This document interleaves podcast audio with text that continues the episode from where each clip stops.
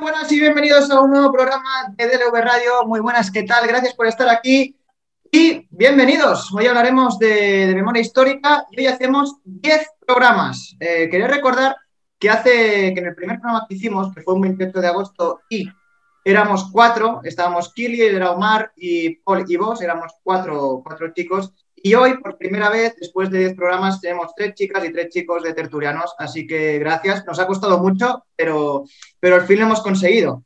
En eso, quiero decir que es, un, que es horrible que nos haya costado tanto y esperemos que en un futuro sea diferente y haya más chicas en política. Así que empezamos, como siempre, agradeciendo al técnico eh, que está ahí siempre a, a tope, 24-7, cuando, cuando lo necesitamos.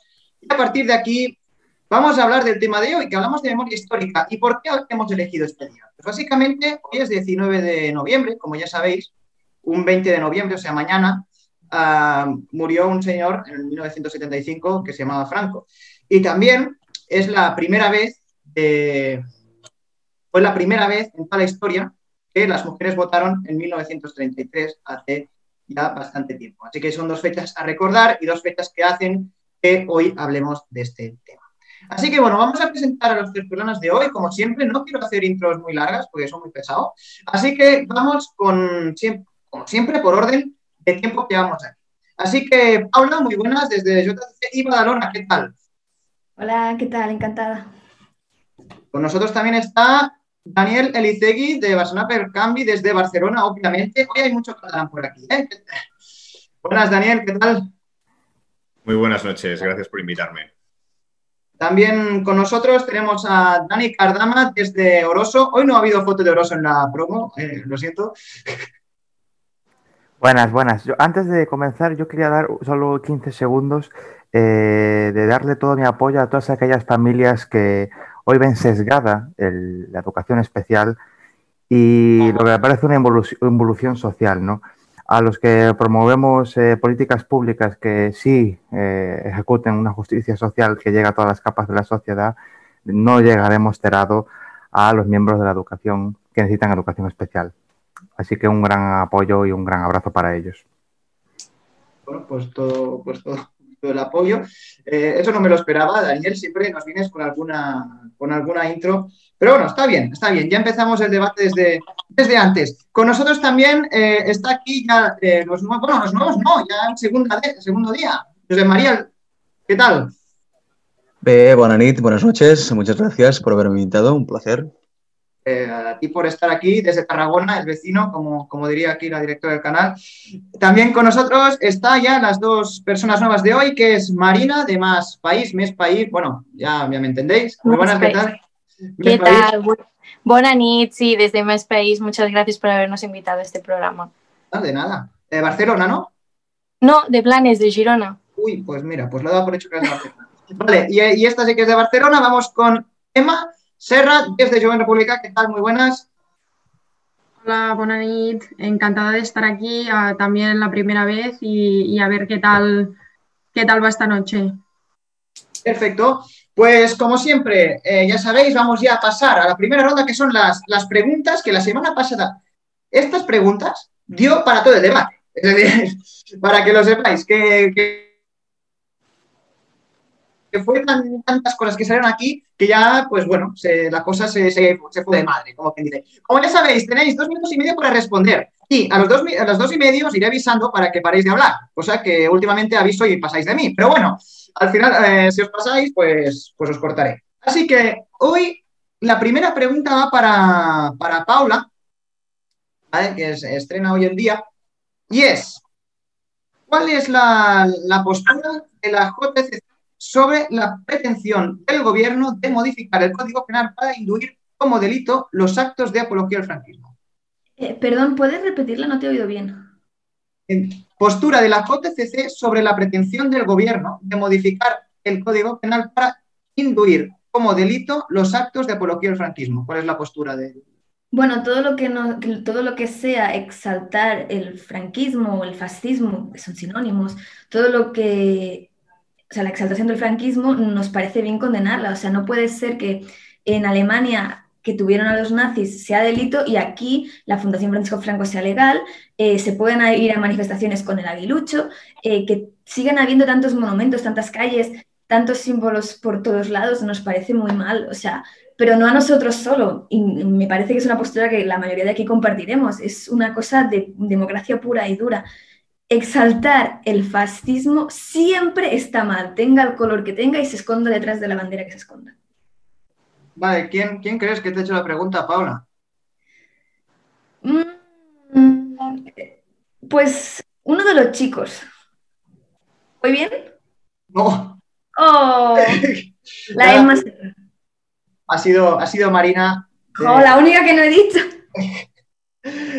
ha sido Marina. Bueno, pues vamos con la siguiente pregunta que va hacia, hacia Daniel Cardama.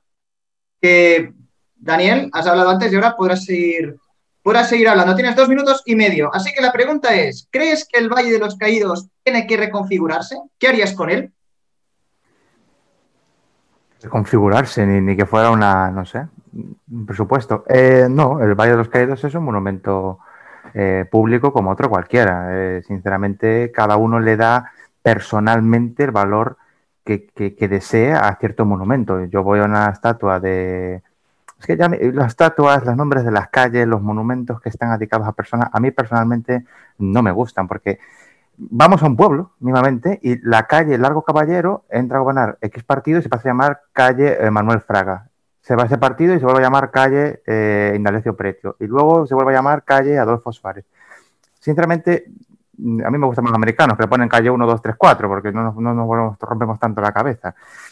Pero sinceramente, a mí el Valle de los Caídos, a mí lo que me parece es la majestuosidad del, sitio, ¿no? Me parece un sitio pues, que está en un sitio bonito, en el monte, eh, no sé, es lo que me llama a mí del, Valle. He estado una vez, cuando estaba el dictador allí todavía, pero a mí no, no creo que haya ni que reconfigurarlo ni nada. A mí me parece que, que siga allí, que cada uno le dé la, el sentimiento que le quiera dar, porque habrá unos que ahora irán allí y podrán eh, recordar a sus muertos y habrá otros que no saben, no sepan ni lo que es. Y sinceramente, el valle, al valle van los chinos y los americanos, porque dirán, uy, qué cruz más grande, porque es lo único que hay allí. O sea, ¿qué hay allí? No hay nada. O sea, bueno, sí, está Primo de Rivera que no lo conocen ni en su casa ya. Si no conocen a Miguel Ángel Blanco, van a conocer a Primo de Rivera. Venga, ya, hombre. Vale. ¿Quién, Daniel, ¿quién crees que te ha hecho la pregunta? que ha sido muy rápido. Yo creo que el otro Daniel. Pues, pues bien, acertaste. Ya llevas dos de dos, ¿eh? La semana pasada también, también acertaste. sin malicia, ¿eh? La pregunta, que creo que te la sí, no, claro, pero iba sin, sin, ninguna malicia, ¿eh? Que lo sepas. o sea, simplemente por, curiosidad, por preguntarte algo que te puede tener el juego. Me quedo con lo de calle 1, 2, 3, ¿eh? Yo también las... Pero sería muy cutre eso, ¿eh? Yo no creo decir. Y el monumento 1 y el monumento 2, eso también hay que tenerlo. Vale, pues vamos con la pregunta precisamente a, a bueno, te digo Elisegui porque el otro le llamo Daniel, si no, no creo que no haya problema. Vale. Son. Vale, espera, es que esta pregunta, de leerla, la, para leértela bien, voy a, voy a tomármelo con calma, ¿vale? ¿Son la monumentalidad y el nomenclator un reflejo de la memoria colectiva en su defecto o la carencia de esta? Te la puedo volver a, repetir. no, no, más o menos he entendido. Es bastante, la encuentro bastante filosófica. Ah, pues sí, yo creo que el, nomenclator y, los monumentos, ¿ha, dicho también? ¿Sí? Sí, los, monumentos y el nomenclator son, son el reflejo de las gentes que han vivido en un periodo determinado y que han querido dejar su huella en ese tiempo que han vivido y modificar su entorno para que se ajustase más a sus ideas o a sus principios políticos. Por eso nos encontramos con, con calles eh, para, para mm, pensadores de hace dos siglos, para, eh, nos encontramos con monumentos de personas que han vivido hace 500 años, nos encontramos con, con catedrales que se hicieron hace muchísimos siglos. ¿no? Supongo que el ser humano siente la necesidad de dejar una huella atemporal en el lugar donde está y dejar un reflejo de lo que fue para los que vendrán. Y supongo que la gente, la gente cuando vive se, niega a aceptar que, el futuro no va a ser lo que es hoy. Y muchas veces las, las generaciones presentes o pasadas ven con cierto recelo la novedad, la modernidad, el cambio, la revolución, pues es algo, es algo que, es innato a los seres humanos y en el fondo es eso, la, la, constatación de, que conforme vamos haciéndonos mayores nos, nos, convertimos en conservadores, ¿no? Siempre queremos, queremos conservar lo que tenemos, lo que hemos conseguido cuando éramos jóvenes, ¿no? Cuando teníamos energía, cuando tenemos fuerza y, supongo que, que los monumentos y el nomenclator pues, bueno, reflejan un poco la psicología colectiva o la, la psique global de, una ciudadanía en un determinado momento.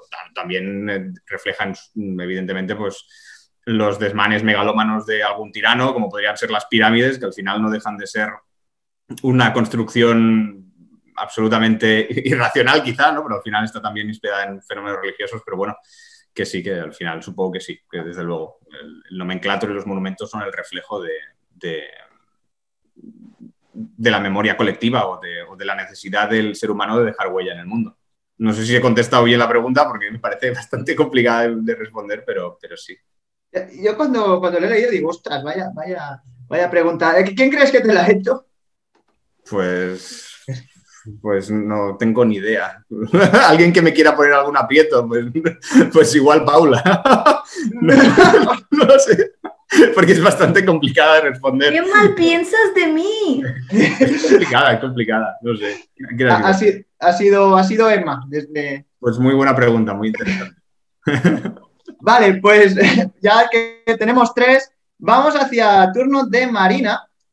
Y esta es más simple. Bueno, ya comparado con esta pregunta, con la pregunta anterior, ya todo es muy simple, ¿no? Pero bueno, ¿cree, ¿Cree que el gobierno español utiliza la memoria histórica para no hablar de temas importantes? Para nada. Es decir, obviamente hay agenda para todo, hay, hay tiempo para todo, se puede hablar de todo. Por eso estamos en una democracia, ¿no? Lo que no puede ser posible que se elija un Estado democrático encima de una alfombra que no nos permite investigar sobre delitos que se han cometido y que aún siguen eh, repercutiendo la vida de mucha gente. Nosotros desde mi país pensamos que lo que debemos es impartir justicia, tenemos que investigar, tenemos que resarcir daños y, solo con ello pues podemos llegar a ser una sociedad eh, puramente democrática y estable. Por lo cual no, no me parece que sea oportunismo, no imagino que, va por ahí la pregunta. Eh, me parece que es muy necesario en una democracia eh, depurar ¿no? todo, todo, todo el sistema. Vale, perfecto. ¿Quién crees que te la ha hecho? Pues no tengo ni idea porque no los conozco, eh, pero no, lo sé. Ilumíname. Pues, María. Ah, mira, es muy buena pregunta también. Sí, pero no, no, no, no, era, no era mala intención, ¿eh? era para saber la opinión solamente. no, tranquilo. No pasa nada, ¿eh? Por cierto, que no le he dicho, ahora que estamos en la mitad y quedan, y quedan dos, ¿vale? Eh, estamos leyendo el chat, es decir, si alguna, alguna persona quiere participar o quiere decirnos alguna pregunta para el público, pues que básicamente nos lo diga y nosotros, pues, ahí, para la pregunta para el público. Pregunta para los tertulianos, obviamente, y que nos lo diga y yo quiero hacer la pregunta a los compañeros mientras le vamos pasando, pasando rondas. Por ahora lo que veo es eh, gente animando a, tertulianos, que es la primera vez que me pasa, eh, así que, bueno, de aquí poco haremos el club de fans, que eso ya va, que ya va perfecto. Y bueno, pues vamos con, vamos con la pregunta que va hacia Segarra y es, si os preocupéis tanto por la memoria histórica, ¿por qué nunca la habéis financiado ni dado apoyo a las leyes de memoria histórica ni a su investigación cuando gobernabais? Bien, a ver, vamos a ver. Esto de que nunca se ha dado apoyo a la memoria histórica, no sé de dónde viene, porque, por ejemplo, desde Cataluña, la Comisión de Dignidad, eh, hemos sido de los primeros donde se ha dicho que se tiene que declarar nulo el juicio al presidente Companys y vamos a ver, hemos gobernado la Generalitat, pero escolta, el gobierno de Cataluña no puede hacer una ley de memoria histórica. Esto depende, depende del Estado. En todo caso, la pregunta tendría que ir a gobiernos, ahora el más progresista de la historia, en todo caso, eh, a gobiernos del PP y a gobiernos del PSOE. Es decir, desde Cataluña siempre, siempre eh, hemos dicho que, en un Estado que se hace llamar democrático no puede haber familias que a día de hoy eh, no, tengan, no tengan identificados a, sus parientes que murieron en la guerra. no es normal tampoco, por ejemplo, que la Fundación Francisco Franco sea legal a día de hoy. no es normal que el judici del president Companys sea vigente aún a día de hoy, no es normal que haya 52, 52 diputados en el Congreso que hagan apología a regímenes anteriores aún muy vigentes y no es normal que haya, que haya esta, esta cerradura y esta oscuridad en torno a todo esto. Y no es normal que hasta hace dos días eh, el dictador estuviera aún enterrado y fuera eh, encuentro de, de peregrinación de, de, todos los ultras. Y no es normal que democracia nacional no esté ilegalizada y no es normal a día de hoy que el, que el fascismo esté tan presente en las instituciones. Y tampoco es normal que el Tribunal de Orden Público reformado en Audiencia Nacional aún exista. Pero bueno, supongo que he respondido más o menos. Sí, sí. Bueno, yo creo que sí. Yo, yo lo he entendido al menos. A ver que, que lo haya entendido en la audiencia, que lo diga. Y, y bueno, ¿quién crees que te ha hecho la pregunta? María. Uh, pues no sé, Cardama, quizás. No. ¿No? Cardama ha ido más, más No, pues, pues no sé, pues no sé. No sé. Vale, pues ha sido, ha sido Paula. No, no, vale. iba, no, iba, tampoco con mala intención ni nada, simplemente que, no, o sea, sé que de valores es verdad que los defendéis. Paula, podéis, podéis responder ah, disculpa, después, disculpa, que no iba con mala no, después no tenéis nada que decir y, y, tendremos que inventarnos cosas. Vale, pues, pues después hacemos ya la segunda ronda, como ya sabéis, respondiendo las preguntas a las respuestas o lo que queráis. Vale, pues vamos a la última pregunta, que ya digo de quién es, porque solo queda él, es Cardama, que es el que ha hecho la última pregunta, y va para Emma. Y básicamente eh, es, si haces memoria histórica, ¿recuerdas qué le pasó a Companys cuando dio el golpe contra la República? Eh, ¿Seguiréis, preservaréis con vuestro empeño de seguir pensando la cuerda de acabar como él?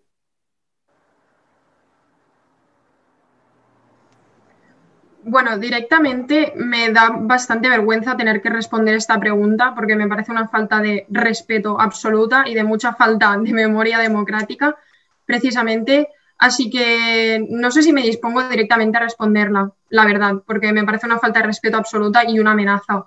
Evidentemente, se tensará la, cuerda todo lo que haga falta por la lucha de los derechos y de la democracia de esta población y de los pueblos que hay alrededor del Estado que están oprimidos por el Estado español. Por lo tanto, no voy a seguir, no voy a malgastar mis dos minutos y medios porque me parece una vergüenza y que no se tienen que permitir este tipo de preguntas. Y así va a este Estado. En fin. Perfecto. Pues vamos a hacer la, segunda ronda y más o menos es las respuestas de la primera. Así que vamos con Paula. Paula, ah, con Marina, perdón, vamos con Marina, que empezamos, que es la primera que ha preguntado. Si quieres decir algo y si quieres también añadir alguna cosa de alguna de las otras preguntas.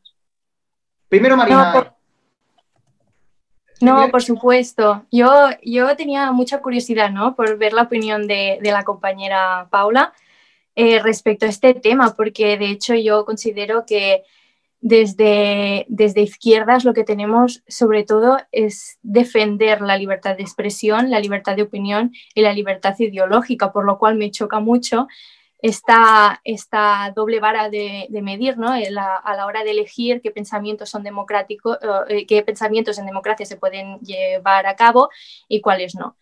Desde mi país ya nos hemos posicionado anteriormente y hemos dicho bueno, que eh, tipificar como delito eh, los actos de apología del franquismo, ojo alerta, o sea, eh, puede suponer un gran agravio al Estado de Derecho y a la democracia, porque al final uh, tiene un efecto boomerang que puede repercutir en, en la propia democracia y puede eh, dañarla. Ella comentaba el caso de Alemania, ¿no? que se había prohibido la apología del franquismo. Bueno, pues, eh, ¿qué me dice sobre el auge de la extrema derecha en Alemania?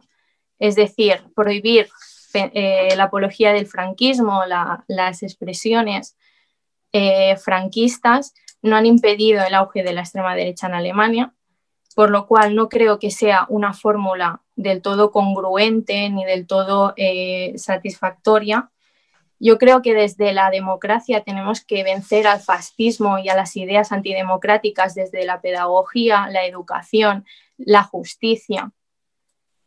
Y eh, sobre todo eh, hacer hincapié ¿no? en, la, transparencia y en vencer la opacidad, porque el fascismo no se combate con restricciones. Es decir, las restricciones no se combaten con restricciones. Eh, ya está, vale. Pues vamos al, segundo en, responder, que es el que tú la pregunta, que es Elisegui. Pero como ha contestado Cardama.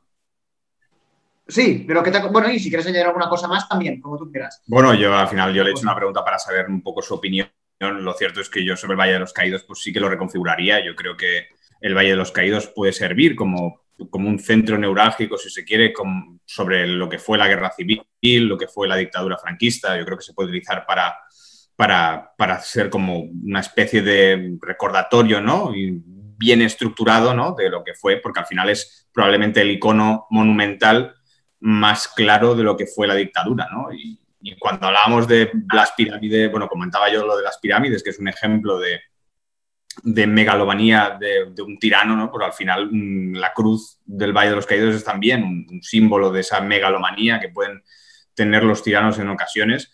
Y al final, pues bueno, no, yo no le doy ni le quito más valor que es el de un monumento fruto de un, sistema político dictatorial en el cual, pues bueno, se pueden utilizar los recursos humanos como si fueran, mm, en fin, eh, plena disposición, ¿no? Y, en fin, todos sabemos cómo se construyó el, Valle de los Caídos, quiénes estaban allí trabajando, las condiciones en las que estaban y, bueno, me parece, me parece que es un monumento. Yo no soy partidario ni de demolerlo, ni de, ni de satanizarlo, ni de, ni de... Sencillamente es un monumento que está allí, que se puede reconvertir en algo que puede ser de interés cultural, histórico insisto, interés cultural histórico. No me gusta tampoco la perspectiva en la cual eh, entramos a hacer, y, esto quizá es para más adelante, pero memoria histórica no significa historia, también hay que tenerlo presente. La memoria histórica es algo distinto, eh, está incardinada profundamente con la ideología y por tanto también hay que, tener, hay que tener cuidado en la forma en que tratamos la memoria histórica porque al final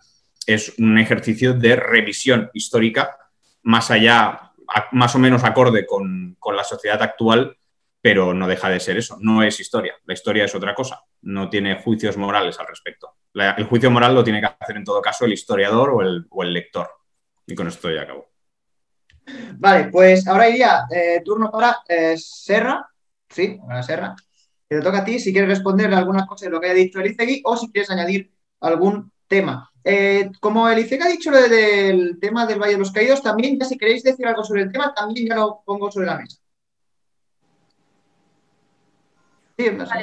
Algunas cuestiones. Ah, empiezo por, bueno, siguiendo el, fil conductor que lleva el, Daniel, el Em, a mí me parece difícilmente reconvertible el significado que, tiene ahora, ahora mismo el Valle de los Caídos, pero si bien es cierto que me parece bastante complicado, eh, al final es, mm, dentro de lo que cabe, pues patrimonio y, monumento. Por lo tanto, em, siempre que quede en manos eh, públicas y, se le dé un significado histórico bien explicado, podrá estar a nuestras manos. Sí que es cierto que creo que hay elementos que se deberían de eliminar, como por ejemplo la, cruz, ah, o que por ejemplo esté eh, bajo el dominio de la, de, la, de los, creo que son los, bueno, de una, de una, de una rama religiosa católica que hay. Ahora no sé, los anabaptistas, no. Bueno, en fin, en todo caso, esto, ¿no? Ah, que fuera de las manos públicas y, gestión propia. Como decían también, creo que al final debe estar en, tela de juicio solo por parte de los historiadores y evidentemente la sociedad también eh, tiene que tener el poder de, dar su opinión pero no estoy de acuerdo sobre lo que se comentaba, que la memoria histórica y la historia están desligadas y que la memoria histórica es ideológica. Aquí hay unos hechos materiales reales eh, y empíricos que sucedieron, o sea, es innegable. Eh, por lo tanto, creo que la memoria histórica al final es la construcción de, una conciencia colectiva y que, no tolere, pues, pues eso, por ejemplo, el, el enaltecimiento al franquismo, al fascismo o, a cualquier otra ideología que, se ha dado en este país eh, de caira totalitario.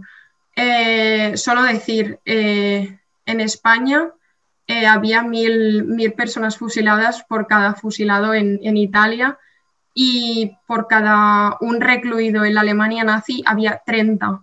Por lo tanto, no es poca broma, tenemos que ya quitarnos de encima esto. Ha hecho mucho daño y el, todos los países que forman parte de este Estado están pidiendo a, a gritos que se haga justicia por todas aquellas personas que, que fueron injustamente juzgadas y asesinadas y le fueron, le fueron robados sus patrimonios y su dinero. Entonces, con esto, eh, sigo sobre, sobre, lo que comentaba antes Cardama eh, del Partido Popular. Bien, yo creo que a muchos les gustaría que acabásemos como, como el honorable Companys, pero por suerte tenemos una gran memoria colectiva eh, yo confío que en todos los territorios del Estado español lo hay, las estructuras no, porque como bien decía una compañera antes, lo van tapando todo bajo la alfombra y, no se han cerrado aún esas heridas. Vale, voy, voy acabando. Em, pero por suerte tenemos muchos demócratas, hablo al menos en mi territorio de, Cataluña, los países catalans, y no se va a volver a permitir. Y si se tiene que volver a suceder esta, esta situación, se le va a combatir se le va a combatir como se le ha hecho siempre. Vale, pasamos a, Segarra. Segarra no hay nadie, vale, lo tengo mal apuntado. Sí, ¿no? Segarra. Vale, vale, es que como.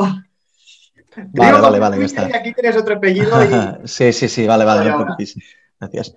Uh, bueno, no, mira, siguiendo un poco lo, lo, que decía ahora Emma, pues uh, bien, els catalans estamos, estem disposats a llegar hasta donde haga falta para conseguir la libertad de nuestro pueblo. Lo que no sé yo es el Estado español hasta dónde está dispuesto a llegar, porque de momento uh, habéis enviado al gobierno legítimo y democrático escogido por las urnas la mitad en el exilio, la otra mitad a prisión, uh, reprimís al pueblo, uh, reprimís a raperos, todo, lo, todo lo que va un poco en contra a esta, a esta sacrosanta constitución, que más que, más que una constitución es inquisición, um, lo, lo, reprimís y si lo encarceláis o lo exiliáis y, y no sé, y, y, si pudierais, creo que, que haríais como, como hicisteis con el president Companys, que, que por la causa, por la digna y justa causa de la libertad de Cataluña lo, lo, lo fusilasteis, ¿no? Y, y, bien, bueno, en relación a la pregunta que le había hecho a, a Marina, yo me sorprende mm, de verdad que, mm, la verdad que, que més país tenga esta postura, diga, no sé, dígale blanda con, todo esto. Me sorprende mucho, de verdad, ¿eh? Perquè uh, l'Alternative für Deutschland, l'extrema dreta d'Alemanya, mm, no, no és un partido nazi. En cambio, a ver, aquí tenemos 52 diputados que apología, a es decir, si, si, pudieran llevar a Franco en la cartera, que seguro que lo llevan más de uno, y si lo pudieran exhibir, lo exhibirían. Pero es que además ya no no es que solamente sean franquistas, son machistas, son racistas, son homófobos. Es decir, y no sé, me sorprende que, que, uh, que todo este pario, bueno, los 52 de Vox y, y alguno del PP, ¿eh? también, alguno del PP que tampoco se salva, ¿no? Y pues no sé, yo creo que se tiene que ser muy rígido al, al, luchar eh, contra, contra el fascismo. ¿no? no se vale medias tintas, ni se valen ni se vale de no, no, no se puede prohibir. Es decir, no, no es con ninguna mala intención, ¿eh? no, pero bueno, pero ya está. Perfecto, pues vamos a Paula. Eh, sinceramente, lo primero que tengo que decir es que nunca pensé que llegara, llegaría el día en que me encontraría alguien de izquierdas diciéndome que el fascismo es libertad de expresión. O sea, me he quedado, realmente me he quedado, o sea, me he quedado muerta porque, o sea, entiendo el discurso, entiendo la idea de eh, cuidado con poner límites y estoy de acuerdo en que hay que ir con cuidado a la hora de poner límites, pero no estamos hablando de límites del humor, no estamos hablando de límites de vestimenta, estamos hablando de, de, de, del franquismo, estamos hablando de fascismo, estamos hablando de gente que, machacó este país y, y, decían antes rota que roja y mataron a todo el mundo que pudieran ir un poquito más y torturaron y robaron bebés y fusilaron y no les importó nada. Entraban en los pueblos y violaban a todas las mujeres. Iban a todas partes con la única idea de destruir. Y estoy hablando de la guerra en sí, no de lo que vino después porque lo que vino después es aún más barbárico. Y me estás diciendo que más país no está de acuerdo en condenar esto y me estás diciendo que el resurgir de la ultraderecha en, en Europa y en Alemania en concreto tiene que ver con que se prohibiera que la gente hiciera el saludo nazi, pero bueno, lo mínimo que podía pasar en cualquier país democrático, que es cuando se salga de una dictadura, se condene esa dictadura. En este país no ha pasado. En Alemania al menos ha pasado. Y me parece indignante y vergonzoso que se haya hecho esta pregunta. Vale, bueno, ahora irá Cardama y después le tocará a Marina por si quiere responder. Eh, eh, turno para Cardama. Por favor, con los argumentos no nos pasemos, es decir, no nos pasemos con depende de qué cosas. No, tranquilo, yo no, a mí no se me dicen las uñas. A ver, vamos a ver. Eh, esto quiere decirle una cosa a Marina, que he visto que le han hecho una pregunta sobre las prioridades y tal, sobre si el gobierno, que bueno, como más país apoya al gobierno, es como una muletilla, eh, que tienen más prioridades en, cuanto a usar la memoria histórica sobre otras cosas. Eh, decía en el vídeo introductorio que el objetivo del gobierno es felicidad de la nación. La felicidad de la nación, decía la, la Constitución de 1812, que abolió la Inquisición, José María en las Cortes de Cádiz. Pero te voy a decir una cosa, eh, el paro eh, en Andalucía no se rebaja sacando al Franco de Valle de los Caídos. O sea, no tiene nada que ver con, no es una política social que, esté prioritaria para cambiarle la vida a la gente, porque el que cobraba el ingreso mínimo vital, que no lo cobra, eh, por mucho que saquen a Franco, seguirá con en esa situación, ¿no? A lo que me refería con la pregunta que yo hice, y es que es un paralelismo con Puigdemont. Puigdemont es una copia del plan Companys, es decir, de un golpe de Estado ante una república democrática y legal y teniendo un Estado de Derecho, saltándose la Constitución y el propio estatuto, al igual que Puigdemont, y eh, acabó encarcelado. La diferencia es que Puigdemont no está encarcelado. esa es la única diferencia. Es prófugo de la justicia. Incluso el señor Pedro Sánchez, al cual ustedes vais allí y le hacéis todas las reverencias, él dijo en un debate que lo primero que iba a hacer sería traerlo sigo esperando porque yo hasta lo hubiera votado si lo hubiera hecho. Eh, José María dijo que habría que llegar a donde haga falta, a donde haga falta. Como decía Torres, si es necesario, la vía eslovena. Eh, la verdad es que racista no te gana nadie, José María. Y cada vez que vengo a este debate, yo vengo, llevo varios días ya viniendo, y cada vez que vengo a este debate y hay un independentista hablar de democracia, de derechos humanos, de legalidad, a mí sinceramente me entran ganas de irme a dormir, de meterme bajo la manta, porque es que es algo que me conmueve. O sea, a un independentista hablando de democracia, un independentista hablando de legalidad, de constitucionalidad. Es algo que a mí me entra, eso, ganas de irme a dormir. Y a lo último que ha hecho Paula, eh, así como no se puede eliminar, eliminar el independentismo prohibiéndolo, baneándolo e ilegalizándolo, si tú legalizas un partido independentista, los independentistas siguen ahí, que lo que no puedes es legalizar un cerebro. No puedes legalizar otras ideologías porque por mucho que legalices pues eso, ciertos movimientos, los cerebros no los puedes eh, eliminar. De hecho, yo creo que a veces ilegalizar las cosas lo que hace es el efecto contrario, ¿no? Y de hecho, por ejemplo, es algo que solo tiene el Partido Popular en su programa. Nosotros eh, promulgamos una ley de concordia que incluya a todas las víctimas y que haga un recuerdo de los hechos históricos y un alegato en favor de la libertad y de la paz, la tolerancia, perdón, y la convivencia, para que, más, para que nunca más sean unos regímenes o sean eh, las idas de olla de los independentismos, vuelva el odio y la violencia entre los españoles. Así que me parece que en, temas de concordia, en temas de reconciliación, eh, no hay nadie que haga eh, más que nosotros. Perfecto, os pediría que os entráis en el tema de memoria histórica. Vale, vamos con, Marina, que le toca a ella. Imagino que tiene muchas respuestas y creo que Lizegui ya me ha dicho que quiere hablar, así que después. Tengo, voy yo, ¿no? Vale, yo, tenía muchas ganas de, sobre todo, aclarar esto. A mí me parece que Paula o, bien no, he hecho llegar bien mi mensaje o, bien aquí ha habido un, error. Yo en ningún momento he dicho que no se tenga que juzgar ni enjuiciar los delitos. De hecho, yo eh, desde Mes País pedimos que en, el en, el, en el anteproyecto de ley de memoria democrática que aprobó el PSOE en septiembre, se especifique si se va a derogar la ley de amnistía de 1977 que nos impide investigar sobre los delitos del franquismo. Nosotros consideramos que los delitos del franquismo, como bien dice la Convención eh, Internacional aprobada por la Asamblea General de la ONU sobre la imprescriptibilidad de los delitos eh, de, guerra y de lesa humanidad, eh, deberían ser imprescriptibles, de manera que a fecha de hoy podamos enjuiciarlos, podamos investigarlos y sobre todo resarcir los daños que se ha provocado del, bueno, del fascismo. El caso está en que nosotros lo que pensamos, yo como jurista realmente pienso que es peligroso poner restricciones a la libertad ideológica, que se habla bien poco de ella, pero también está prevista en el artículo 20 de la Constitución española, al igual que la libertad eh, de expresión y la libertad de opinión. ¿Por qué?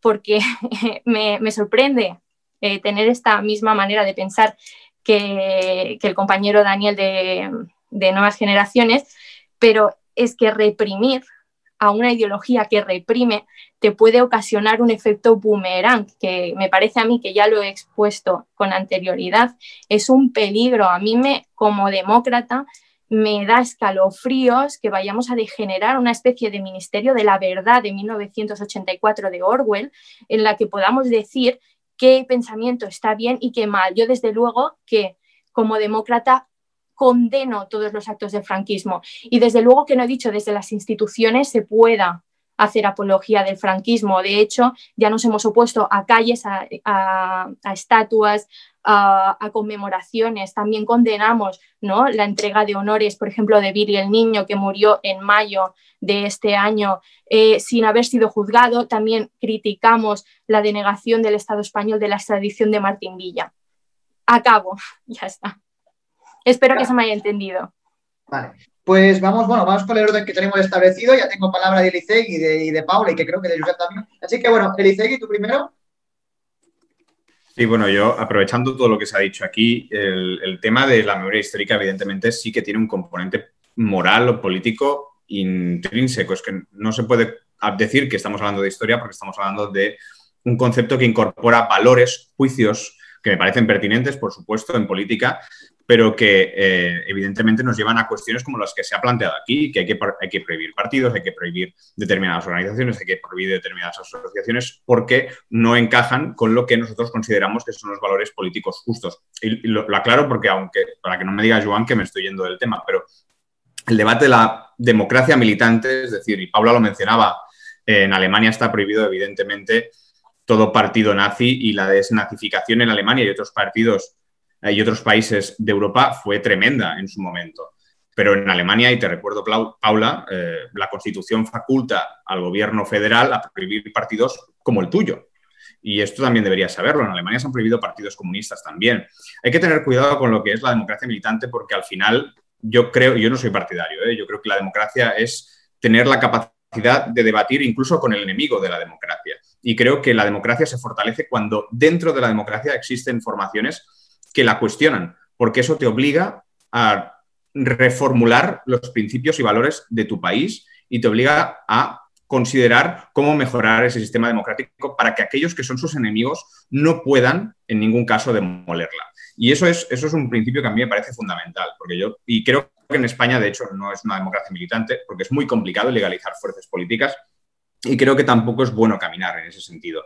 Sobre Companys, pues hombre, francamente, eh, era un señor que en principio creo que nadie debería dudar que dio un golpe de Estado contra una república democrática, como lo dieron muchos otros en aquel momento, en 1934, que desde luego santo no era, porque mm, firmó miles de sentencias de muerte y por tanto yo creo que enaltecer su figura y después eh, darse golpes de pecho sobre la memoria histórica, pues bueno, nos pone, nos pone otra vez sobre la mesa que la memoria histórica es una cuestión puramente política, porque si vamos a hablar de memoria histórica, hablemos de memoria histórica, pero hablemos de memoria histórica sobre todo y sobre todo, porque la ley de memoria histórica, la ley que tenemos vigente en España, no es una ley de memoria histórica, es una ley para juzgar un periodo histórico muy concreto, que es algo que nos ha comentado aquí, pero la ley de memoria histórica es para juzgar estrictamente el periodo histórico de 1939 a 1975. Evidentemente, no se, no se abre el melón de la amnistía, porque la transición es un periodo histórico que permitió reconciliar a un país en aquel momento y que dio por cerrado un capítulo. Y termino porque ya me están dando como 20 banderas rojas. Bueno, banderas rojas es más para eso. Vale, pues vamos con, Como todos queréis hablar, ¿vale? Pues hacemos, vamos siguiendo la ronda, porque pensaba que solo quería hablar uno o dos, pero es que de repente he visto manos por aquí levantadas y uy. Así que vamos con Emma, que le tocaba a ella, después, bueno, con, el, con más o menos lo que teníamos hecho antes. Sí, ah, para seguir y vuelvo luego con los otros temas.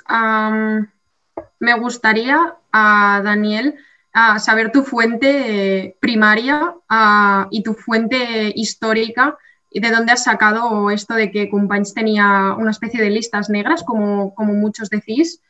Em, más allá de eso, de... hecho que firmó sentencias de Porfa, no, no, os, interrumpís, eh, esperad el turno de palabra. Sí, pero me parece muy grave difamar cuando no sé, cuando no sé ni tan siquiera cuál es tu fuente, porque fuentes historiográficas yo sobre eso no he encontrado. Por lo tanto, lo pongo en duda y no puedo, no, no lo acepto, no, entonces, sigo sobre el debate que se ha producido, el tema del fascismo, de legalización, de ideologías, tal. Bueno, al final, todo lo que sea combatir de manera directa, que al final es la única manera efectiva de combatir el fascismo y el nazifascismo, el franquismo y todo este tipo de ideologías, eh, se, puede reconvertir, se puede convertir en un efecto boomerang. Pero esto no quiere decir que no debamos seguir haciendo, educando, enseñando y, al final pues mostrar esa historia, lo que ha sucedido y crear memoria colectiva. Porque al final es que si olvidamos nuestra historia, estamos, o sea, como pueblo, estamos condenados a repetirla. Por lo tanto, igual que el racismo, la homofobia, el machismo deben ser condenados, el fascismo, que, es la, la, fuente de todas estas eh, bueno, todo lo que promulga este tipo de, odios, evidentemente que hay que ilegalizarlo o poner todas las medidas que sean necesarias y no solo desde, desde el derecho o, desde este tipo de ámbitos, sino como ciudadanía, que al final también es quien tiene la, la potestad de decidir sobre sus políticas. Y al final llevarlo todo al campo jurídico lo que hace es perder esa esencia eh, que debemos tener, ¿no? De lo que estamos hablando, de lo que se trata este debate, de tener una memoria colectiva y de construirla. Porque es que si no lo hacemos, si no tenemos una línea clara discursiva, es que se va a repetir, se va a repetir. La primera pasó como tragedia y la segunda pasará como una farsa, como ya dijo Marx. Por lo tanto, claro, hay que combatirlo y ya está. Y ciertos tipos de mensajes me parece preocupantes que personas jóvenes los tengamos y más de pueblos tan reprimidos como los que hoy nos encontramos aquí todos juntos. Me parece una vergüenza. Perfecto, eh, pasaremos de 2.20 a 2, ¿vale? Porque está, eh, está, bastante animado esto. Antes del turno de Segarra, que iremos siguiendo el orden del principio, perdona Paula, sí, sí, podemos siguiendo el, turno del, principio, que, me estaba aquí. Vale, em, quiero decir que quien no está leyendo el chat, que lo lea, porque está muy animado. Hay un, hay un, bueno, hay un montón de cosas que están diciendo por aquí. Y bueno, si lo queréis mirar, realmente está muy bien. No, no quiero leer porque si no me estaría mucho rato. Pero, pero bueno, está bien. Queremos que la gente opine, queremos que la gente tenga debate también aquí en el, en el foro, que por eso está, siempre con respeto, pero, igualmente eh, está muy bien, así que gracias. Vale, pues vamos con, con Segarra y Miquel, que queréis escuchar a los tertulianos. Así que, eh, Segarra, adelante. Sí, bien, ¿no? Un poco para, para ligarlo un poco todo. Uh, bien, aquí hay un problema y, es, es, así, que el relato, que, es el, el relato que, que, existe a día de hoy, la historia, la han escrito los que ganaron y por desgracia aquí, aquí ganó el franquismo y ganó el fascismo. En otros países no, no fue así, pero aquí han estado 40 años y bueno, y, lo que le queda, y los, los que están aún, ¿no? Aquello cambiando chaquetas, cambiando, cambiando caras, y, todo, pero bueno, pero aquí siguen, ¿no? Y bien, eh, a mí me sorprende, ¿no? Pues, bueno, no me sorprende, no, pero es normal, que gente del PP, ¿no? Que, pues que quiera a los catalanes, pues nos quiere hacer como una especie de electroshock, a ver si nos lavan el cerebro y, y dejamos de ser independentistas, lo de, lo de lavado de cerebros que, que se comentaba, y, bien, y, puntualizo con esto y vuelvo al tema, el presidente Puigdemont no es un fugado. Yo no sé cuántas veces tengo que decirlo, pero la justicia belga lo, dejó en libertad y la justicia alemana también. Fugado no es. ¿Vale? Que, que, no haya justicia en España no, no, quiere decir que no se la hayan dado en otros sitios como Bélgica o Alemania.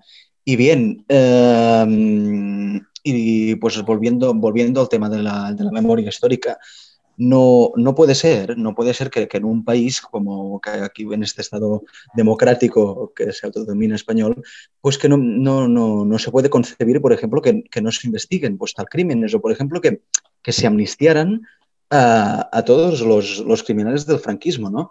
Eh, pero bien, em, pues eso, que no, hay, hay un problema grave. Vale, pues Paula, que hace rato que quiere hablar y ya le he dicho que no dos veces. Es, son dos minutos, pero si podéis hacerlo más corto, mejor, porque ya tengo turnos de palabra de la siguiente ronda de pedidos, así que si quiere Paula y después irá Cardama, que también ya está casi enfadado que no puede hablar. Vale, a ver, empiezo a repartir.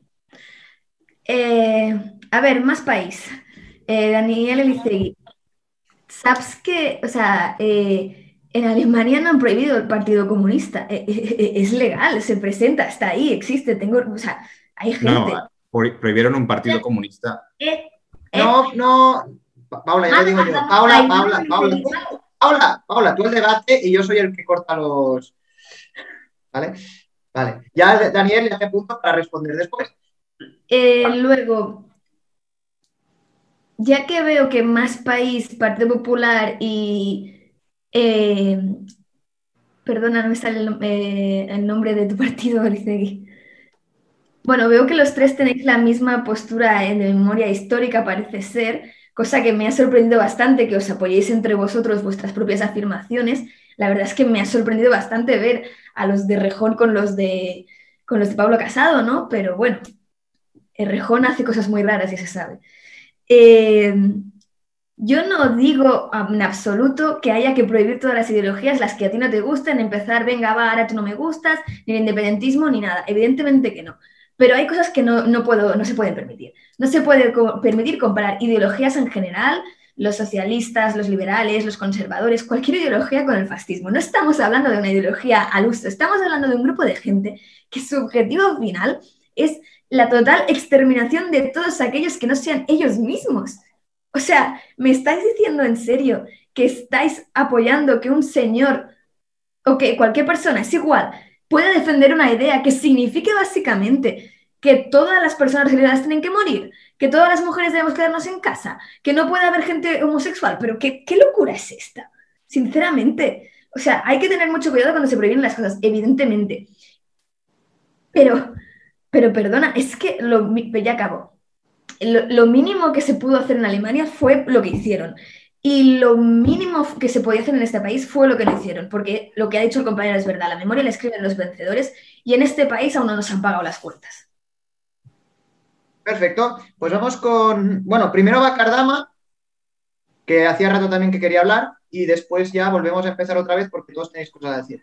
Vale, eh, Paula, yo no voy aquí con la mano de nadie, yo estoy aquí solo contra el mundo, ¿no?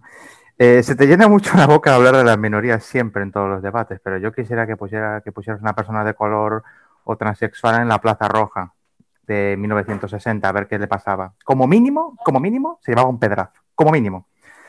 Eh, ha dicho Emma eh, que ha habido pueblos en España que han sido reprimidos, ¿no? Pues la verdad es que el pueblo más reprimido es el pueblo español, que ha sido reprimido económicamente, sistemáticamente, por, gracias a tus amigos socialistas hoy ausentes, ¿no? Yo voy a hacer un ejercicio para que lo tengamos en cuenta, porque hay, aquí hay cosas que se saltan y vamos a hacer un ejercicio de memoria de la historia. ¿no? Este señor que tengo yo aquí, este señor es el general Berenguer, que dio un golpe de Estado contra la República. ¿vale? Este señor de aquí es Targo Caballero, que también dio un golpe de Estado contra la República. Y no eran muy amigos. ¿eh? Este señor que tenemos aquí es el general Tejero, que dio un golpe de Estado contra la Constitución del 78. Este señor que tenemos aquí es Miguel Ángel Blanco, sí. Ese con el que vais en las listas al Parlamento Europeo.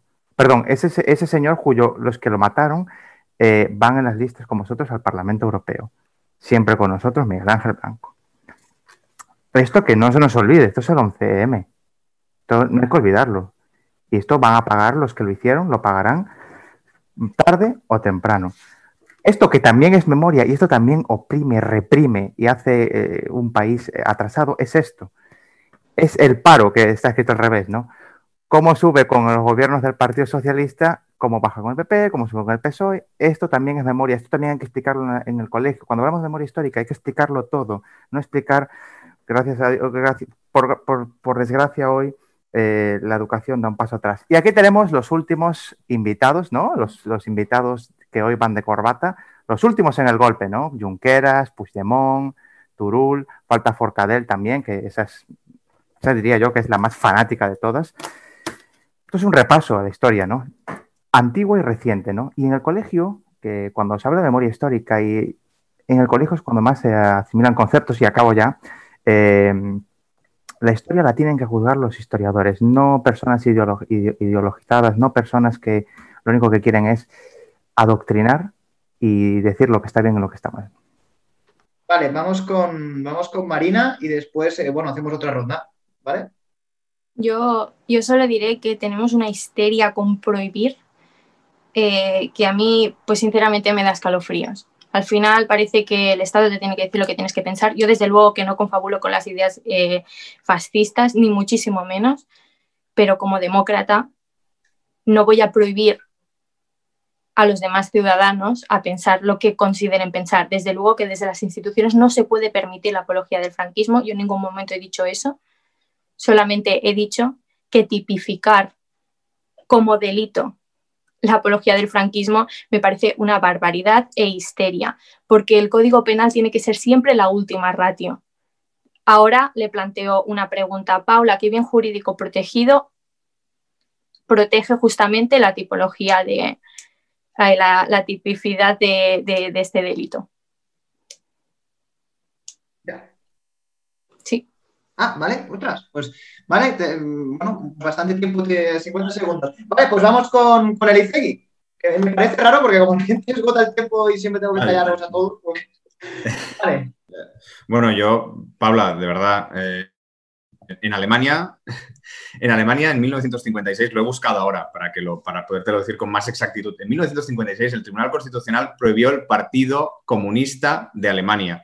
En 1968 lo refundaron. E insisto, la Constitución alemana faculta al, al gobierno federal a instar una causa contra aquellos partidos que puedan subvertir los artículos, que me parece que es hasta el 40, que se consideran fundamentales y irreformables. Y también esto hay que tenerlo presente. Alemania es un país que tiene una constitución que no ha sido refrendada por el pueblo alemán en ningún caso y que viene impuesta por un bando vencedor. Eso también hay que tenerlo bastante presente. Y por eso es una democracia militante, porque los vencedores de esa guerra, y cuando hablamos de memoria histórica, eso también es memoria histórica, los vencedores de esa guerra decidieron que había que eliminar esas ideologías. Yo estoy de acuerdo, evidentemente, porque mulgo con esas ideas, pero memoria histórica, insisto, no significa democracia militante. Y lo que es democracia militante a veces no, es democracia militante. Yo creo que tenemos que distinguir bien lo que es la memoria histórica y también hacerla más amplia, insisto. Luis Companys,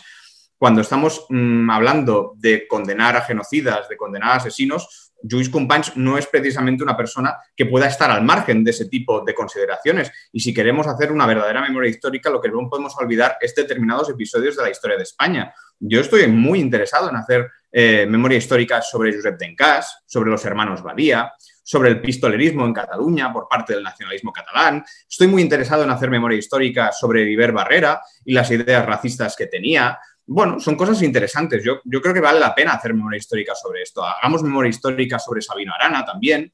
Hagamos memoria histórica eh, sobre la banda terrorista ETA. Quiero decir, ¿cómo, ¿cómo puede ser que estemos horrorizados por lo que fue el franquismo y corramos un tupido velo cuando han pasado cosas terribles en España también hace no tantos años? Yo creo que eso debería hacernos pensar mucho.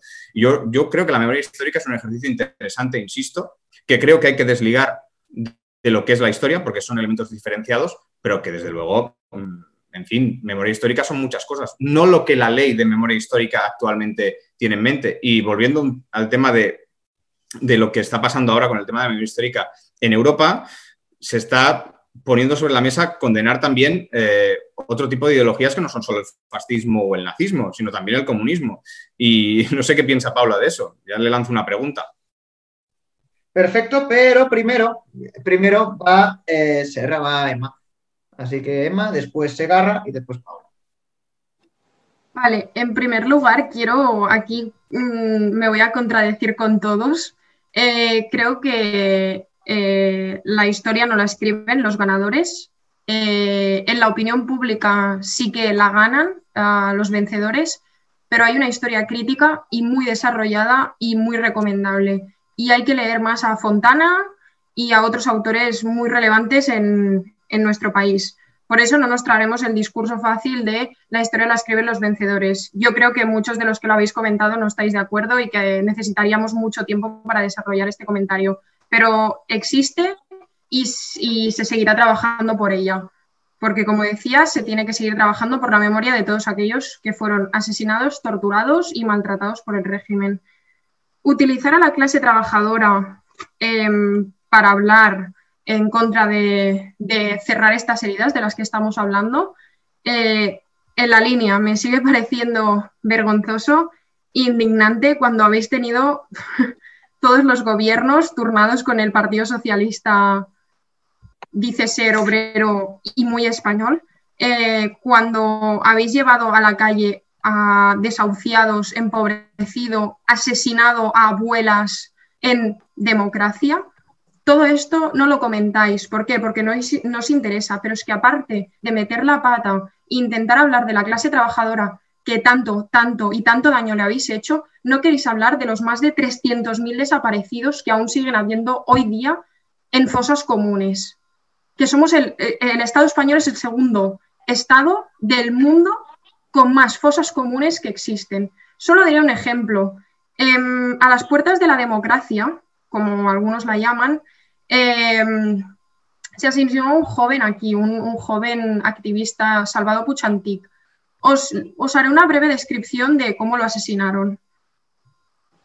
Eh, se le mete un tornillo, el garrote vil, se le mete un tornillo que aprieta el cuello hasta llegar a la, asfixia e incluso puede llegar a desnucar.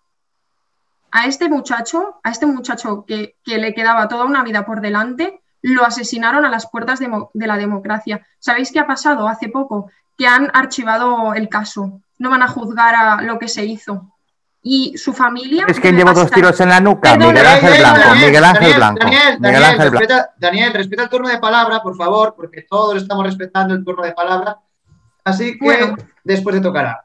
Sí, no, no me importa, o sea, se dejan en evidencia. Al final es, eso, se exaltan, se ponen nerviosos cuando se les, se les toca la heridita un poco. Pero bueno, en fin, sigo con lo que, con lo que comentaba.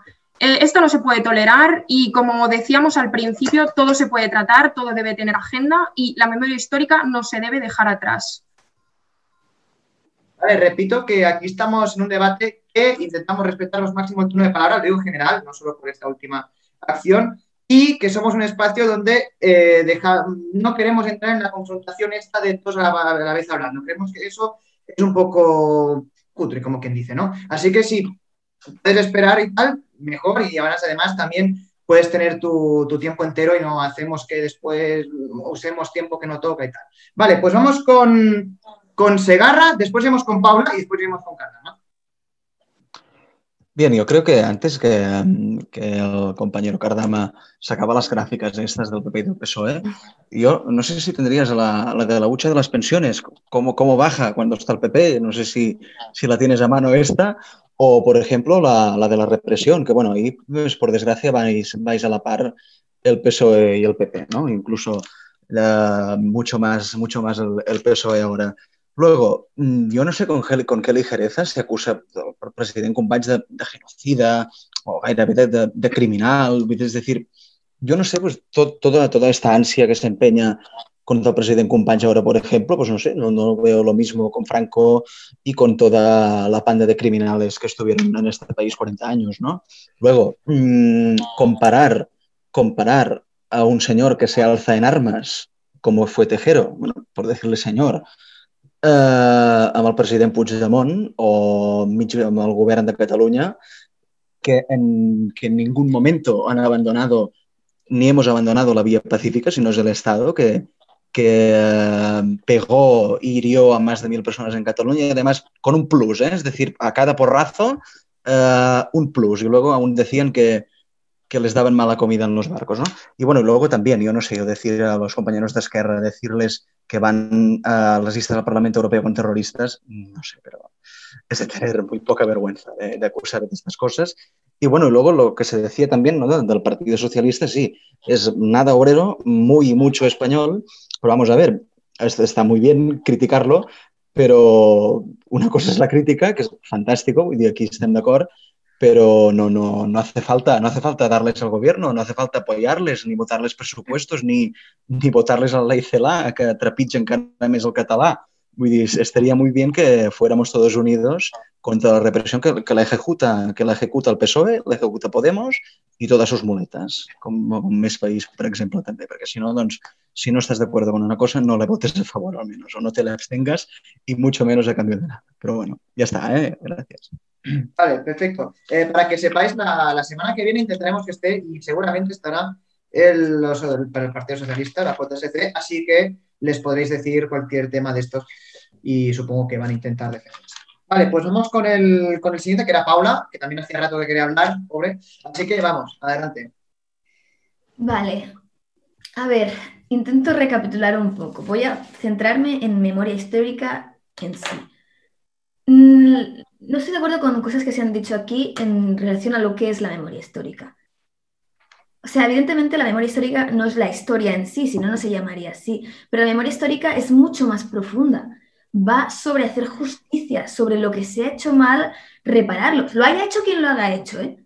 Porque yo, no, no, lo digo de verdad, o sea, mm, se condena lo que el bando, en este caso hablamos de la Guerra Civil Española, se condena lo que el bando republicano hizo mal, por supuesto. Se condenan los paseitos, se condenan las violaciones, evidentemente, pero es que nadie está hablando de eso, o sea, de no hacer eso.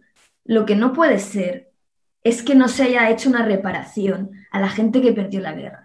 Porque los que perdimos la guerra, los que perdimos la guerra, siempre hemos salido preparados. Y de todas maneras hay una diferencia bastante grande entre en cómo actuó el bando republicano y cómo actuó el bando fascista durante la guerra, pero muchísima. Pero ya pasando de eso,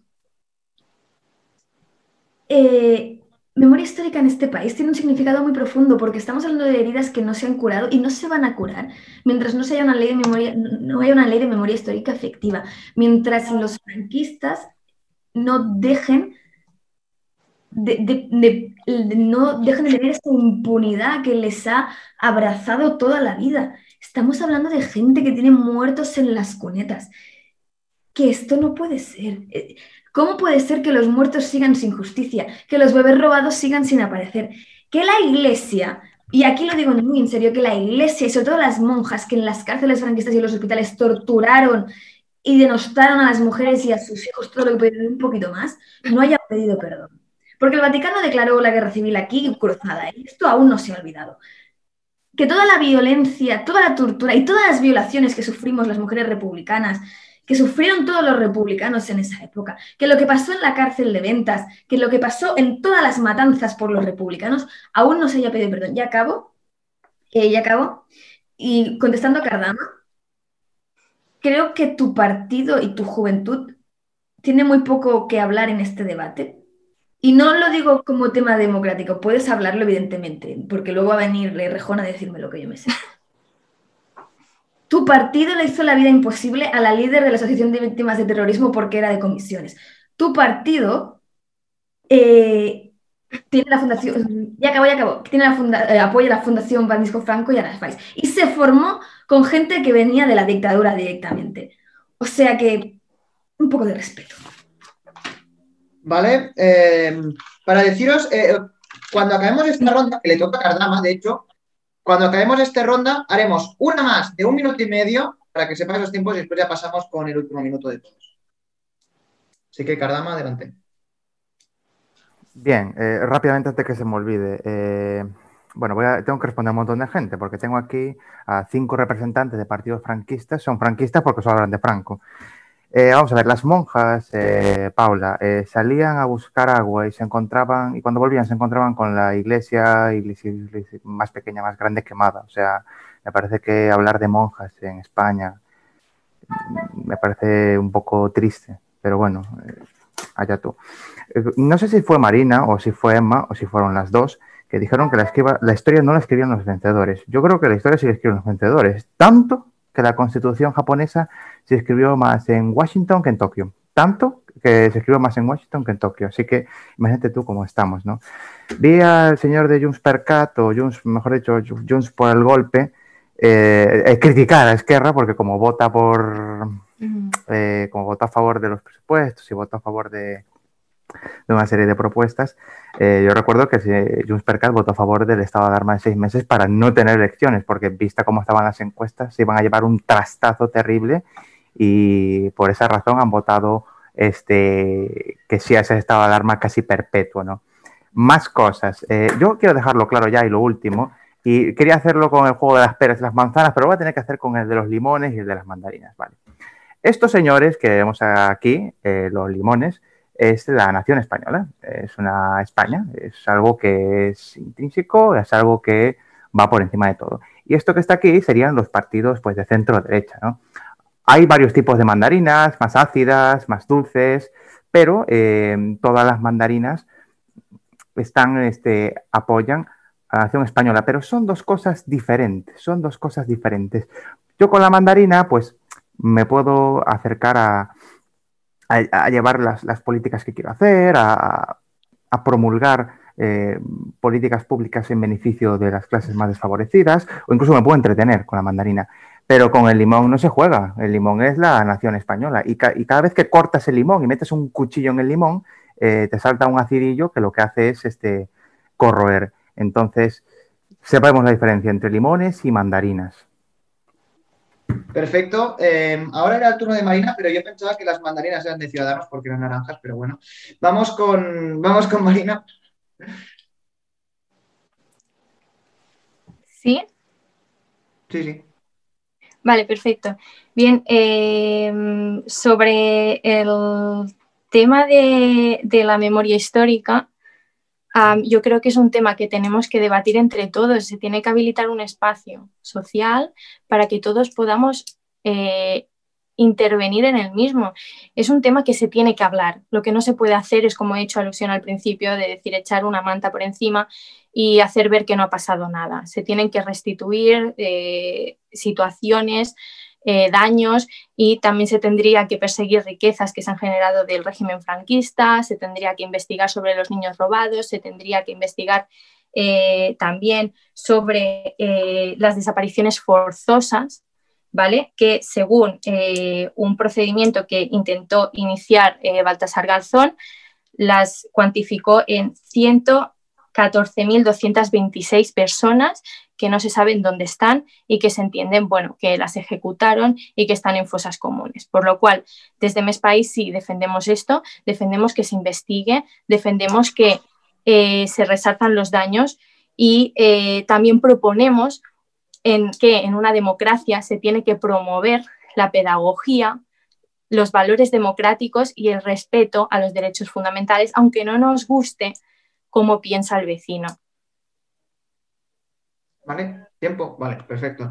Eh, creo que Marina hoy ganará lo de quien hace el tiempo más exacto, ¿eh? porque nos clava. Vale, pues yo, espero ser concreta, porque de hecho me preocupa que a veces dicen que he dicho cosas que no me lo parece a mí, que, bueno, me empiezo a dudar sobre si se me entiende bien o no.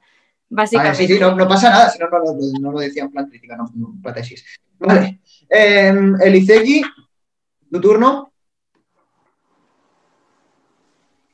Como, perdona, ¿eh? que como ya sabéis, aquí en el canal, perdona, que he cortado aquí cuando ibas a empezar a hablar, perdón. Em, como ya sabéis, hacemos siempre un último minuto que lo hacemos al revés de cómo hemos empezado, ¿vale? No será el orden de siempre. Ya está. Mi último minuto, entiendo, ¿no? No, ahora no, ahora estamos en la última ronda aún. Vale. No, yo recopilando, intentando ajustarme al tiempo, que tampoco no lo estoy consiguiendo mucho.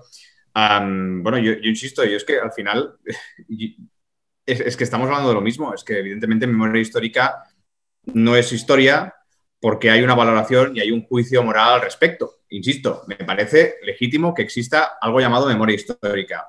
No es un concepto ni que hayamos inventado los españoles, ni que se haya explicado solo a España, sino que tiene una larga trayectoria, mucho antes de que exista en ningún ordenamiento jurídico, porque eso sí que es novedoso. La memoria histórica ha existido siempre, siempre se ha hecho memoria histórica, aunque no se le llamase de esta manera.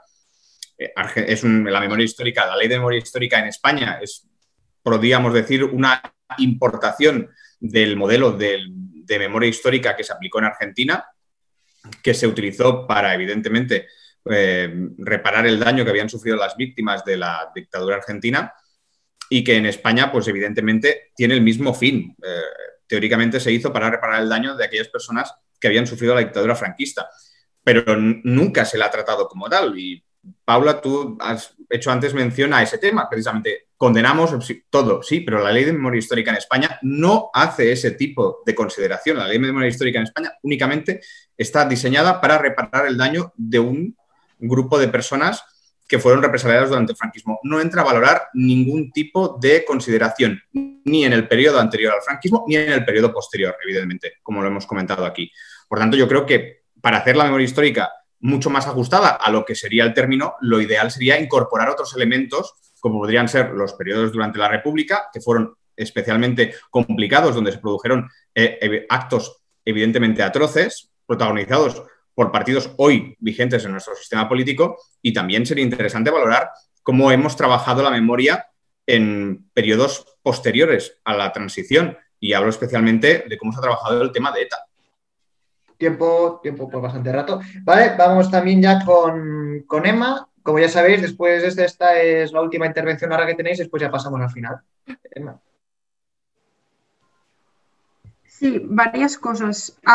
vuelvo, ¿eh? No quiero repetirme, pero como aquí todos nos repetimos, pues vuelvo. Me gustaría saber las fuentes, más allá del diario El Español, de donde has sacado esto de Luis Companys. Lo dejo ahí, ¿eh? Simplemente. Ah, y luego otra cosa, otro comentario para Daniel Cardama. Eh, parece que os gusta hablar mucho de eso, del paro, de la actualidad, cuando vosotros sois los primeros en meter la, pata. Eh, un saludo para los compañeros del bloque nacionalista eh, gallego, lo estáis haciendo muy bien y hay que seguir combatiendo este tipo de discursos. Y no, no es la guerra del abuelo, como los del PP y vuestros amiguitos le llamáis, no es la guerra del abuelo, es el sufrimiento que sufrió el abuelo, la abuela, los hijos, los hermanos y el sufrimiento que se sigue viviendo hoy en día y que tanta crisis está, estamos, estamos viviendo, acarreándola junto con, todos los problemas sociales de la actualidad. Al final, como he dicho al principio, el pueblo que no tiene memoria está, condenada, está condenado a repetirla y ya lo estamos viendo, que el pueblo español como si por sí solo no existe, porque son diferentes pueblos y nacionalidades que, viven sometidos en este Estado español. Y por eso también eh, mucho apoyo para las clases populares del resto del Estado español. Eh, Josep María, eh, saludo a las clases populares del resto del Estado español porque precisamente por eso, en parte, dimos apoyo al gobierno. Evidentemente no es, no es el ideal, y en gran parte también fue para evidenciar los límites que tiene esta supuesta democracia, em, pero por ello no debemos abandonar a nuestros compañeros del resto de naciones sin Estado en el territorio. Luego acabo. Gracias. Vale, perfecto. Pues vamos con Segarra, que justamente le toca ahora.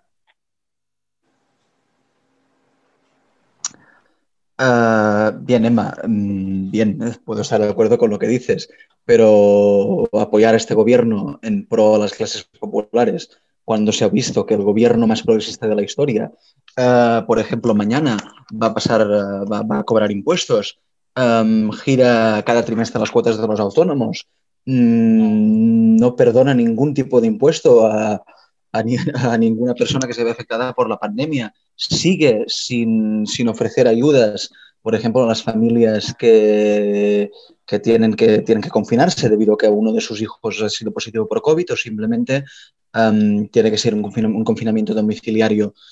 Se ha visto que, que, además, es decir, por mucha, por mucha buena voluntad que, se, que se intente, España es, reformable, al menos España hablo como, como concepto de Estado español. ¿eh? Obviamente en España hay gente de todas partes y hay pueblos también oprimidos, ¿no? Em, pero bien, pero es que esto, es que no, no, hay ningún, no hay ningún tipo de recorrido que se pueda hacer con esta gente, ni mucho menos con este Estado. No se, le puede, no se les puede hacer nada. Y, bien, y es verdad, me gustaría saber todo esto, ¿no? De, de, tachar de, criminal a compañía, de racista, yo no sé, aparte de OK Diario y de todo esto, no sé, ¿de dónde, a ver, ¿de dónde viene esto, no? De, ¿Dónde están las fuentes, no? Nada, aquí lo Eh, estoy haciendo a mano. Estoy haciendo a mano. no os interrumpáis. Eh, me lo invento Ah, todo. nada. todo me lo invento. Vale, vale, vale, vale. Oliver Barrera no, no No, dijo nada. por favor, no os interrumpáis, por favor. No, no, no, no pasa serio nada. al final, no me gusta. No, no pasa res. Y, y bien, no, pues para rematar, eh, es inconcebible, es inconcebible, pues es inconcebible. ¿Sí? Vale. pues. No, no, cinco segundos, cinco segundos. que- No, es igual, es igual, ya está, está. Guardo Ah, vale, pues perfecto. Ya está. Vale, perfecto. Por favor, ya sabéis, no os interrumpéis, que después tenéis turno de palabra y podéis decir lo que queráis, que no, no.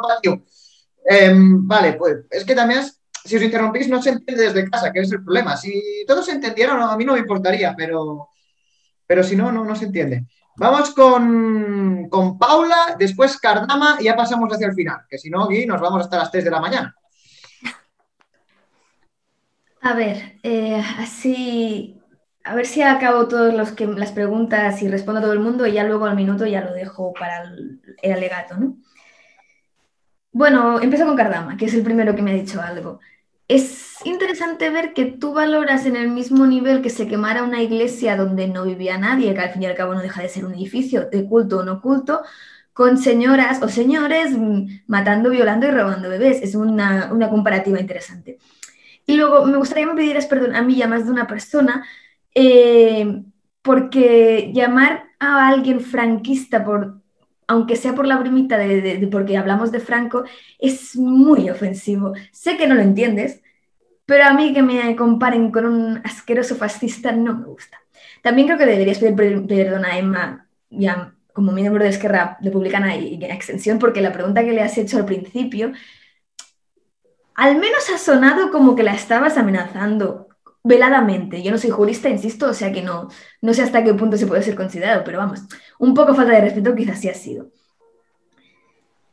Luego, tema, eh, lo que me has comentado Daniel Elicegui, otro Daniel, sobre que la RDA prohibió un partido comunista. eh, es correcto, o sea, no te lo has inventado, tus fuentes son correctas, te lo digo sinceramente pero te has dejado una información importante. Está haciendo la danza de la victoria. Eh, es verdad, lo hizo. También es verdad que en ese momento la RDA tenía en la cúpula miembros nazis infiltrados que influyeron mucho en esa decisión. O sea que, una vez más, es nazis contra comunistas. A ver si vamos a ser nosotros la solución. Y, y me están diciendo que me calle, así que creo que responde todo el mundo. Gracias. Tenéis que ver la audiencia, es que la próxima vez lo dejaremos con pantalla general, las reacciones que hay aquí. Yo he visto uno bajo la mesa, otro allí que haciendo gestos. Bueno, bueno, eh, en breve eh, estaréis, ver a saber cómo. Vale, vamos con el último que queda, que es eh, Cardama. y Después ya pasamos al último minuto, que insisto, no será el mismo orden que este, que no le tiene de por sorpresa. Así que Cardama, adelante. A ver, eh, respondo. Eh, vamos a ver, a la de más, eh, más Podemos. Baltasar Ganzón es un corrupto, por si no te acordabas, te lo recuerdo. Ah, no sé por qué ha entrado el bloque nacionalista gallego aquí, sin ni pincha ni corta. Básicamente porque gracias a Feijó, que nos ha dado la mayor época de prosperidad y de estabilidad política en un territorio en España, no mires con esa cara a Daniel, porque si supierais exportar el modelo a otros territorios que tienen peculiaridades eh, históricas, quizás tendríais otros resultados. Deberíais tomar un poco de, un poco de nota, ¿no? Y yo no sé, yo no dije nada de que Companiz era un asesino, ¿eh? Yo me estáis aquí acusando de, Yo no dije eso, yo dije que era un golpista y dio un golpe de Estado contra la República Española. Contra la República Española proclamó, si hacemos el recuerdo, el Estado catalán dentro de la República Federal Española, cosa que no existía. Es como proclamar la República Española, eh, perdón, la República Catalana que promulgó eh, Puigdemont.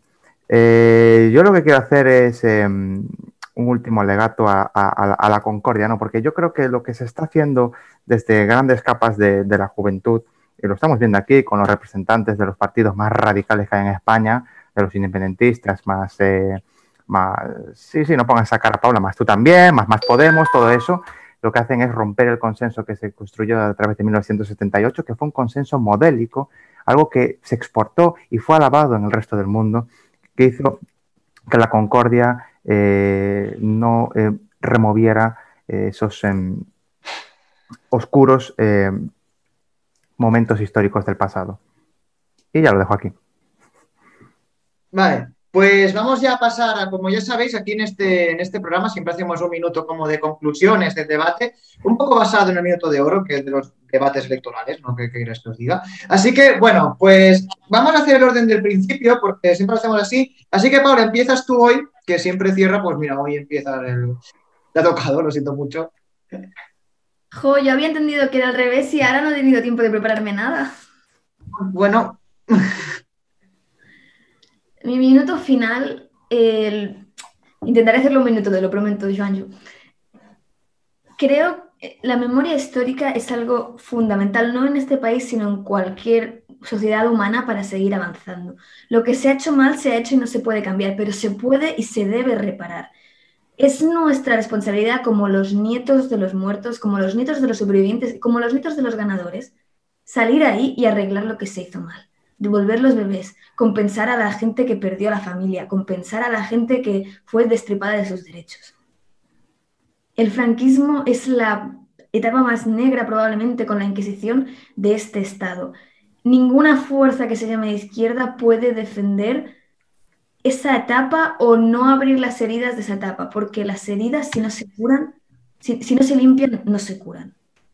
Yo haría, hago un llamamiento a la izquierda a ponerse de acuerdo y curar este país de una vez, porque lo que ha pasado tiene que ser corregido.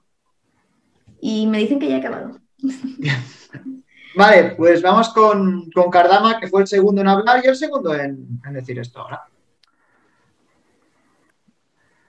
Eh, vale, eh, lo siento, coño, qué rápido, me ha tocado otra vez. Bueno, eh, rápidamente, yo lo que quiero hacer, que como dije, acabé antes y voy a seguir, es hacer un alegato a la concordia, ¿no? Y hacer y reconstruir este país, que lo que se está haciendo con él es destruirlo, ¿no? Revertiremos toda esta política económica suicida. Estos presupuestos que lo que son es una mordida que el nacionalismo hoy aquí presente es lo que le al gobierno. Estaremos en contra de la violencia contra las mujeres, contra el acoso escolar y la violencia contra los niños y las ancianas. Defenderemos la prisión permanente revisable, porque los asesinos y los violadores donde tienen que estar es en la cárcel, en la cárcel, perdón, y no reincidiendo en la calle por vuestro síndrome de Estocolmo. Queremos hablar menos del Valle de los Caídos, tristemente, porque ya es una etapa pasada, y competir con el Silicon Valley. A ver si os enteráis de una vez, que parece que estáis, la izquierda de este país está naftalinada y trasnochada. Y queremos hacer un Estado que, que, que, que, mire más al futuro y que no remueva el pasado. Un Estado que sea conciliador y ese Estado que nos dejaron nuestros abuelos y nuestros padres a través del consenso del 78. Perfecto, eh, vamos ya para Erizegui. Sí, bueno, yo acabo un poco como empecé. La memoria histórica no es historia, es un ejercicio interesante, un juicio moral sobre la historia con el que uno puede estar más o menos de acuerdo. La gran pregunta que surge aquí es si la actual ley de memoria histórica realmente refleja las necesidades de memoria histórica o de juicio moral sobre la historia de nuestro país. Y yo pienso que no. Yo creo que la ley de memoria histórica, desde luego, no cumple con las expectativas de la ciudadanía española en ese sentido. Y en último punto, también decir una cosa. Yo creo que al final eh, lo que debe hacer el Estado es no ingerir en una lectura sobre lo que debería ser o no su país. Yo creo que son los ciudadanos quienes tienen que juzgar la historia independientemente, sin tutelas, ni tutías, y, creo que es la, es la mejor forma de entender nuestro país y de entender nuestra democracia. Y cuidarla es que los ciudadanos sean capaces de evaluar por sí mismos cómo fue este país y cómo quieren que sea en el futuro. ¿Cómo, ¿Cómo, os gusta cuando yo pienso que habéis acabado ya y que habéis hecho el tiempo bien y tal? De repente decís una frase más y, se va todo a tomar por saco, ¿eh? Vale, pues vamos con la siguiente que es eh, Marina. Genial. Yo quiero empezar recordándole a Paula, que me llamo Marina, no me llamo Rejón, y que me preocupa bastante que se refiera a, a, bueno, con un nombre masculino, ¿no? Bueno, en este caso es un apellido, pero ya sabemos a quién se refiere, eh, una feminista, a otra mujer. Así que, bueno, ahí lo dejo. En segundo lugar, quiero hablar de que el de Nuevas Generaciones, Daniel, ¿no? Eh, ha dicho que, eh, bueno, la concordia eh, no se puede conseguir sin remover el pasado. Discrepo completamente. Se tiene que, disolver, se tiene que resolver el, eh, revolver el pasado para conseguir concordia y estabilidad en una democracia, porque es que si no se reparan los daños que se ha provocado, eh, difícilmente podemos continuar. En tercer lugar, quiero dejar claro que Mes País está de acuerdo con la nulidad de las sentencias durante el franquismo, que es una de las medidas que ya propone el anteproyecto de, ley del PSOE. Me da muchísima pena que no haya representantes del PSOE para hacerle preguntas sobre, sobre justamente sobre este anteproyecto. Espero que haya oportunidad eh, para hacerlo. Y eh, por último, eh, quiero sobre todo subrayar esto, la necesidad de conseguir la, bueno, de, pronunciarse sobre la, imprescriptibilidad de los delitos del franquismo. Y acabo.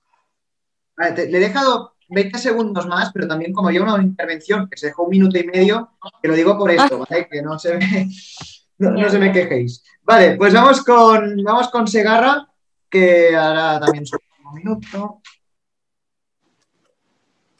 Bien, uh, el Estado español no ha sido capaz de digerir del franquismo y no lo hará tampoco, aunque se le meta antoprazol vía endovenosa, porque no se entiende que en el Valle de los Caídos desde hace dos días uh, hubiera un criminal en, y un dictador enterrado, no se entiende que un 52 diputados en el Congreso hagan apología de tal franquismo y que además Partido Popular y Ciudadanos los blanqueen y pacten con ellos y luego sí acusen a Bildu de terroristas, pero a Vox no de fascistas.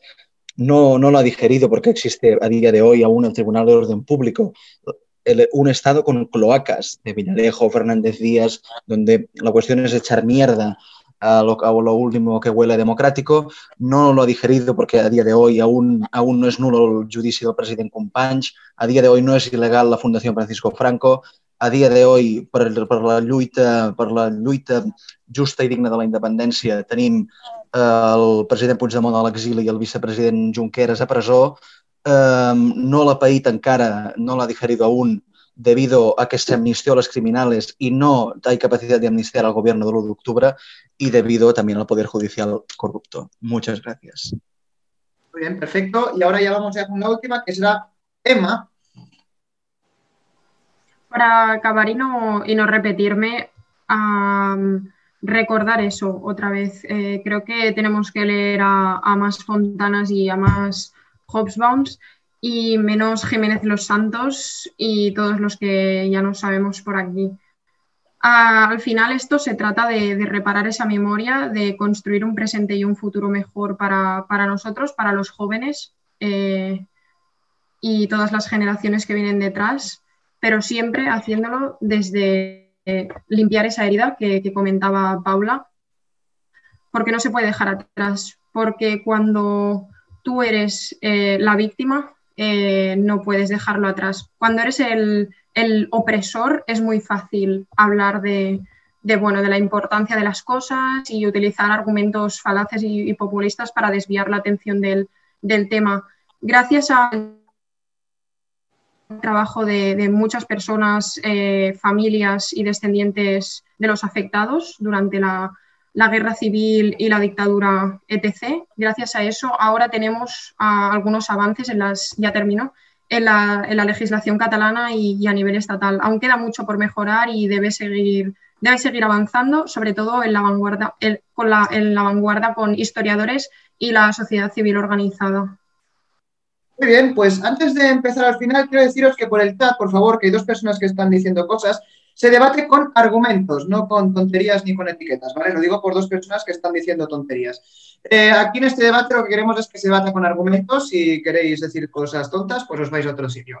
Muy bien, pues a partir de aquí, eh, muchas gracias a todos por estar. Como siempre, quiero agradeceros a todos los que nos habéis compartido. Ya sabéis, somos una radio pequeña, un canal de YouTube pequeño, somos, somos muy, bueno, estamos empezando, llevamos 10 programas, como quien dice, ahora nos toca y esta radio lleva 5 meses y hay mucho esfuerzo detrás. A partir de aquí, quiero deciros que la semana que viene eh, tendremos un tema, la verdad, que es un poco ya más complicado e intentaremos que no pase un poco lo de que se vea tanto, que es el tema, el tema territorial, pero, pero sin hablar de tanto de emociones, sino por qué, qué, cosas buenas tiene cada, cada modelo territorial que nos propone cada uno porque a veces esto se va a otros temas y no queremos hablar de las cosas buenas, de las ventajas de un sistema, de las ventajas del otro, los inconvenientes, etc.